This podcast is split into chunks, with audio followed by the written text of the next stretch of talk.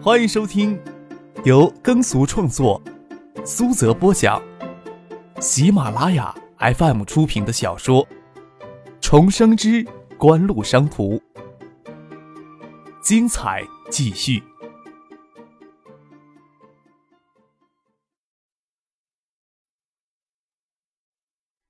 第七百六十九集。跟孙建香搭讪说话，眼睛又往坐在对面的唐静、江黛儿脸上瞅。唐静娇媚如花，江黛儿戴着茶色眼镜，遮住了大半个脸，只是露出的脸颊肤白雪嫩，红唇娇艳，下颚曲线柔美，鼻梁秀直，即使看不清全貌，也能判断是个绝世美女。许巍脸型稍刚毅一些，却是个极漂亮的人儿。孙建香气质如来。这家伙的眼神直接将叶剑兵与张克两个大男人给忽略了。叶剑兵眉头微撇，朝坐的稍远的保镖瞥了两眼，意识他们中间过来一个人，告诫这些家伙安分守己一些。一名保安走了过来，拍了拍单志伟的肩膀：“请不要骚扰其他客人。”怎么了？怎么叫骚扰了？遇见老乡还不能亲热一下呀？单志伟只当穿的整齐长袖衬衫扣扣子到喉结的保镖是会所里的工作人员。不耐烦的教训起来，跑过来惹毛他的保镖，又指着孙静香嚷嚷道：“哎，你问问他们，我又没有骚扰他们呀，不小心碰了一下，我还跟他道歉来着，这就叫骚扰呀？我能不能告你骚扰我呀？”与他一起的另几名足球明星站起来帮腔：“哎，你哪只眼睛看到我们骚扰别人了？还是怕我们没钱在这里消费啊？”叶剑兵紧绷着就要站起来教训这些不长眼的家伙，张可忙抓住他的手。朝江黛儿努努嘴，需要你亲自上了。要打架也要等到江黛儿走了以后。江黛儿首个个人演唱会后天就要在红馆举行，这时候可不能给无孔不入的香港狗仔队制造什么丑闻的机会。叶剑兵想到江黛儿的个人演唱会也是孙建香这几年来的心血所在，不能随随便便就搞砸了，也只有先忍下这口气坐了下来，挥手让保镖回去，不要跟这些足球流氓纠缠。但是再坐下来也无趣了。叶剑兵看了看张克，问道：“换地方？啊，那就换地方吧。”张克也看不惯这些国内足球明星的嘴脸，要真顺他的心意，走过去，每人抽了一下嘴巴，才能让他这些年的心理怨气给平了。孙静香、江黛尔、唐静、许巍站起来就往外走。你你是江黛尔？靠窗坐的一个男足明星猛地认出戴茶色眼镜的江黛尔来。跟弹簧跳了起来，兴奋的喊：“哎，他就是江泰尔，你们看到没有？哎，这人就是比电视上漂亮。你玩的那个小明星跟他比是渣一样呀，这个才叫极品呢。你们怎么样要走了呀？我是你的歌迷啊，能不能陪我过来喝杯酒啊？”江黛儿低头不理，跟着孙锦香他们往外走。这边闹得不像话，会所的工作人员走过来要干涉，似乎认出这些人是内地赴港的足球明星，友谊赛的事情，香港媒体也进行大量的宣传。他们就有些犹豫，见事态还不算严重，而且张克这边显然要息事宁人的走人，就站在那里静观事态，没有走过来。怎么这么急着要走呀？江黛儿，你身上那个小明星是谁呀？长得也挺有味道的，是不是刚入行的？是不是请你们喝杯酒还要付陪席费呀？多少钱？十万八万的，我还掏得起的。那个家伙走出来要追上来，父亲跨步走了过去，一手搭在他的肩膀上，沉声训斥道。别把脸丢到香港来！抓住他的肩关指，推到了沙发上。这些男足明星在外面喝酒泡妞，哪儿吃过这亏呀？仗着人多势众，也仗着是运动员出身的强壮身体体魄，一哄而上就要揪父亲的衣领。张克离开建业，除了父亲之外，基本都会有两到三名的保镖随行。叶写兵也会有保镖随行。江黛如今在香港人气很旺，倒不是担心安全。只是出去要带着保镖，以防给认出来之后，要保镖维持秩序，及时转移。张克他们坐在角落里说话，保镖们当然不会靠得太近，妨碍他们说话。这会儿见到要闹事儿，纷纷都拥了过来。他们要他妈敢先动手，给我敲掉他们的腿，看他们明天灌别人十球八球，还是别人灌他们。张克阴沉着脸，男足不争气，前尘往事里他都默默忍了十多年，这时候才不会给他们什么好脸色看。父亲抓住一个揪他衣领的人，听张可这么说，用力往外掰了掰，直到让那家伙嗷嗷叫痛。这些男足明星这才知道什么叫做人多势众。听张克的话说的阴狠，心里也犯怵。干群架，别人伤胳膊断腿，大不了休养几个月。他们要是在这个场合伤胳膊断腿，前途可以说是尽数毁了。给张克的话唬住了，也是给了这么多专业级的保镖唬住，真的不敢动手。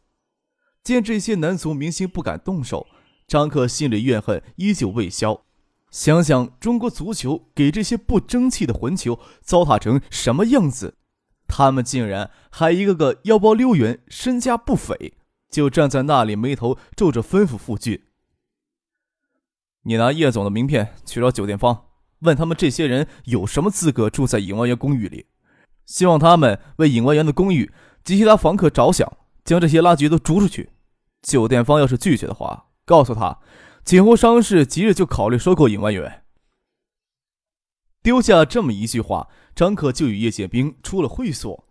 走出了会所，叶剑兵就不会为那些垃圾恼恨了，笑着问张克：“哎，你小子耍威风，为什么让傅俊拿着我的名片去赶人呢？”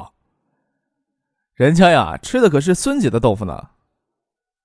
张克嬉笑着说。再说，我的名片拿出去也不管用啊！不会真将他们都赶出去了吧？进了电梯，江黛儿将茶色眼镜摘了下来，疑惑的问道：“没必要将事情闹这么大呀。”小姑娘还真单纯。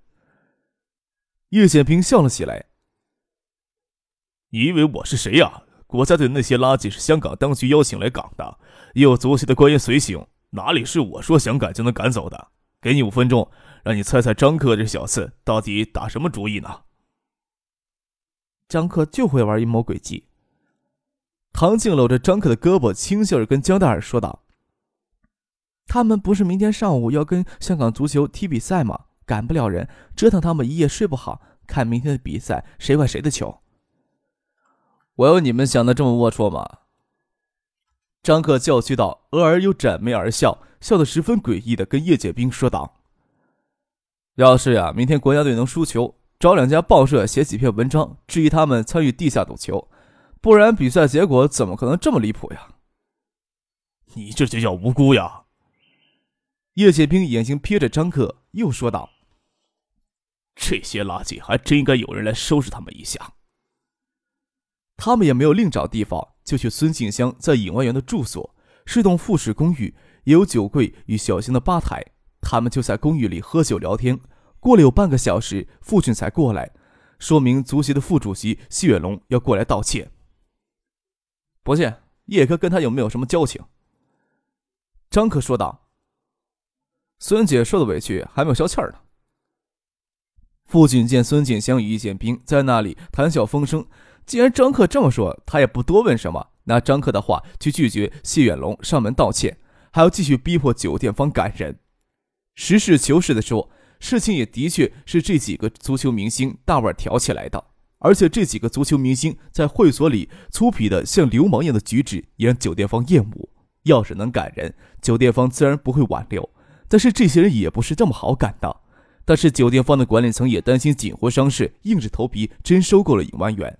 到时候他们就算是给锦湖商事打工了，酒店方就直接将问题推给邀请方香港康体发展局了，让他们紧急派官员过来协调，不然他们真的就要维护其他住客权益赶人了。都过了十点钟了，康体发展局的官员们谁还会在单位留守呀？先是联络负责招待男子国家足球队的工作人员，工作人员火急火燎地赶到了影湾园，见中央足协副主席上门道歉，都给拒绝。也没有自找没趣去敲门，直接将情况反映给了康体发展局局长曹志清。普通的工作人员只知道锦湖商事是一家大公司，作为康体发展局局长的曹志清却知道这次给惹毛的锦湖商事总裁叶剑兵是叶真明的侄子。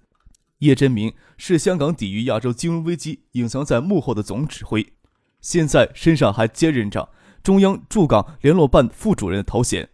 再说，香港媒体对康体发展局举办这次友谊赛持质疑态度。要是闹出国家足球队员因为行为不端给逐出酒店的丑闻，康体局还不得给媒体骂个体无完肤呀？曹志清也不敢耽误，连夜从大屿岛赶到了港岛南端的影湾园。已经过了十二点了，足协的副主席谢远龙想上门道歉，给拒之门外。酒店方又正式通知他们要准备换酒店，他鼻子呀都快给气歪了，将教练组的教练给叫过来，狠狠骂了一通。他警告这些教练，他今天要是丢人丢到连夜赶出尹万远，回去以后，这些教练都不要想在足坛混下去。几名教练将队员都叫到房间里喊骂，威胁着回去要让这些惹事的家伙永远禁赛，要他们好好站在房间里进行反思。又一边等着香港方面派人过来协调解决问题。真要连累到足协副主席连夜给赶出尹万元，后果还真是不堪设想。国内盯着足球队教练的位子人太多了。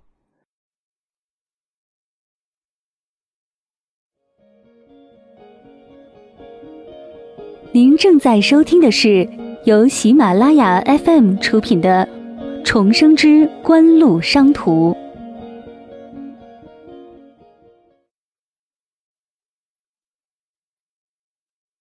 香港钢铁局局长曹志清赶了过来，上门去道歉。去倒是进去了，谢龙依旧给拒之门外。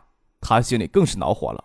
叶家权大势大，谢伦不能奈其何，一肚子邪火自然要往惹事那些足球明星身上宣泄。亲自上阵给到岗的国家队队员上思想教育骂娘课。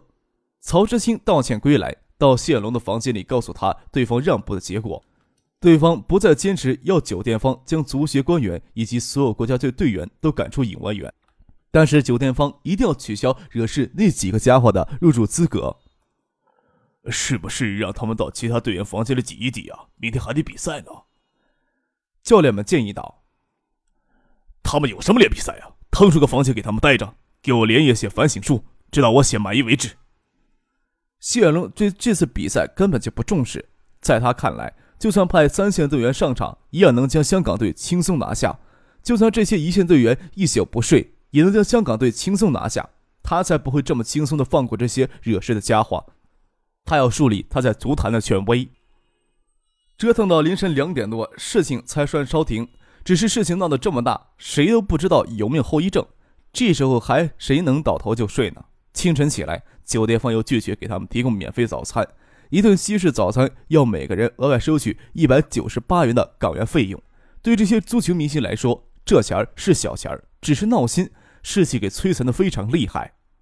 叶剑斌早晨要乘飞机去金山，出影湾园时，看到这些足球明星大腕坐大巴去赛场，看到他这副样子，心想他们上午比赛能赢，真是叫见鬼了。叶剑斌坐飞机到金山已经是十点钟了，他心里还是惦记着比赛的事情。刚下飞机就打开手机给张克打电话问比赛结果。三比零。张克在电话那头笑得贼欢。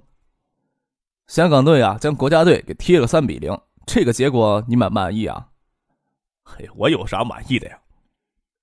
叶剑兵笑着说：“我只是想呀，惹谁呀也不能惹你这些家伙呀，跟足协等着给国内媒体狂来轰炸吧。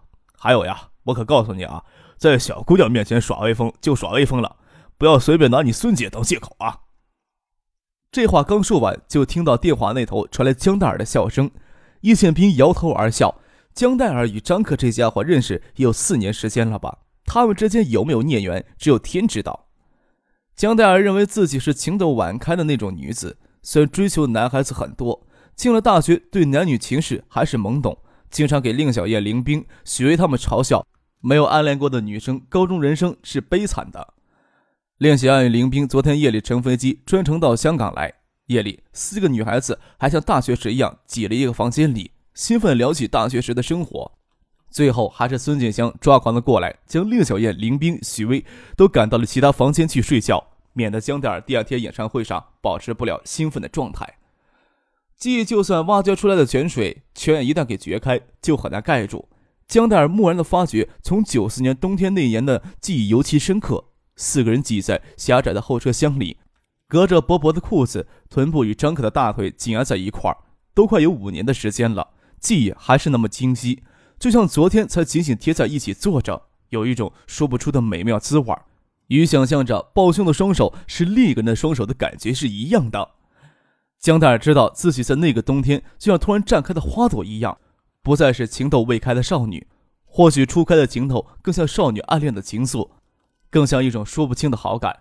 过些时间，这种情窦初开或许会变淡，像过眼的云烟。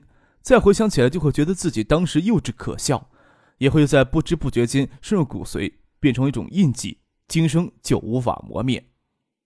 记忆从九四年冬天往后延伸，九五年的夏季单纯而快活，几乎被动的给推成了广告女郎，接触到了许思、谢婉晴、孙锦香、叶写冰这些人。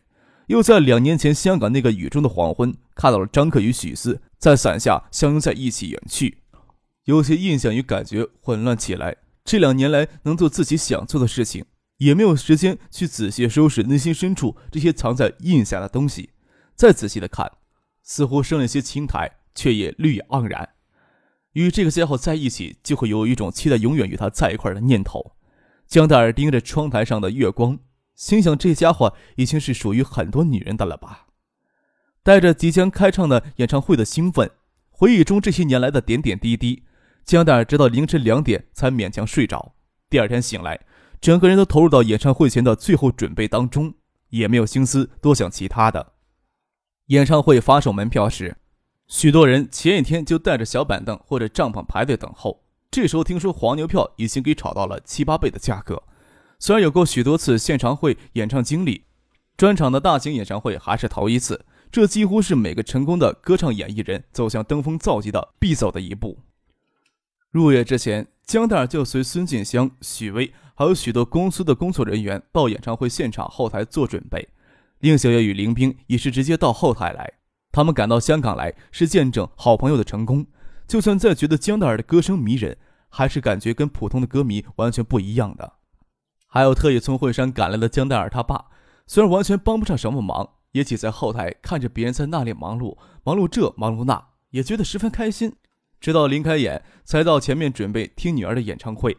江黛儿她妈妈李月如这些年来跟着女儿各地奔走，越来越像职业的经纪人保姆了，还颇为专业的给江黛儿做上场前的最后心理辅导。江黛儿时不时从她妈妈的包里拿出手机来看时间，演唱会一分钟一分钟的在接近。那个家伙似乎没有在后台出现，难道他会老老实实坐在台下，混在普通歌迷里观看演唱会吗？就算如此，似乎也要先到后台来打声招呼呀。是不是很紧张呀？令小燕见江大儿不停的拿出手机来看时间，还好。江大儿笑了笑。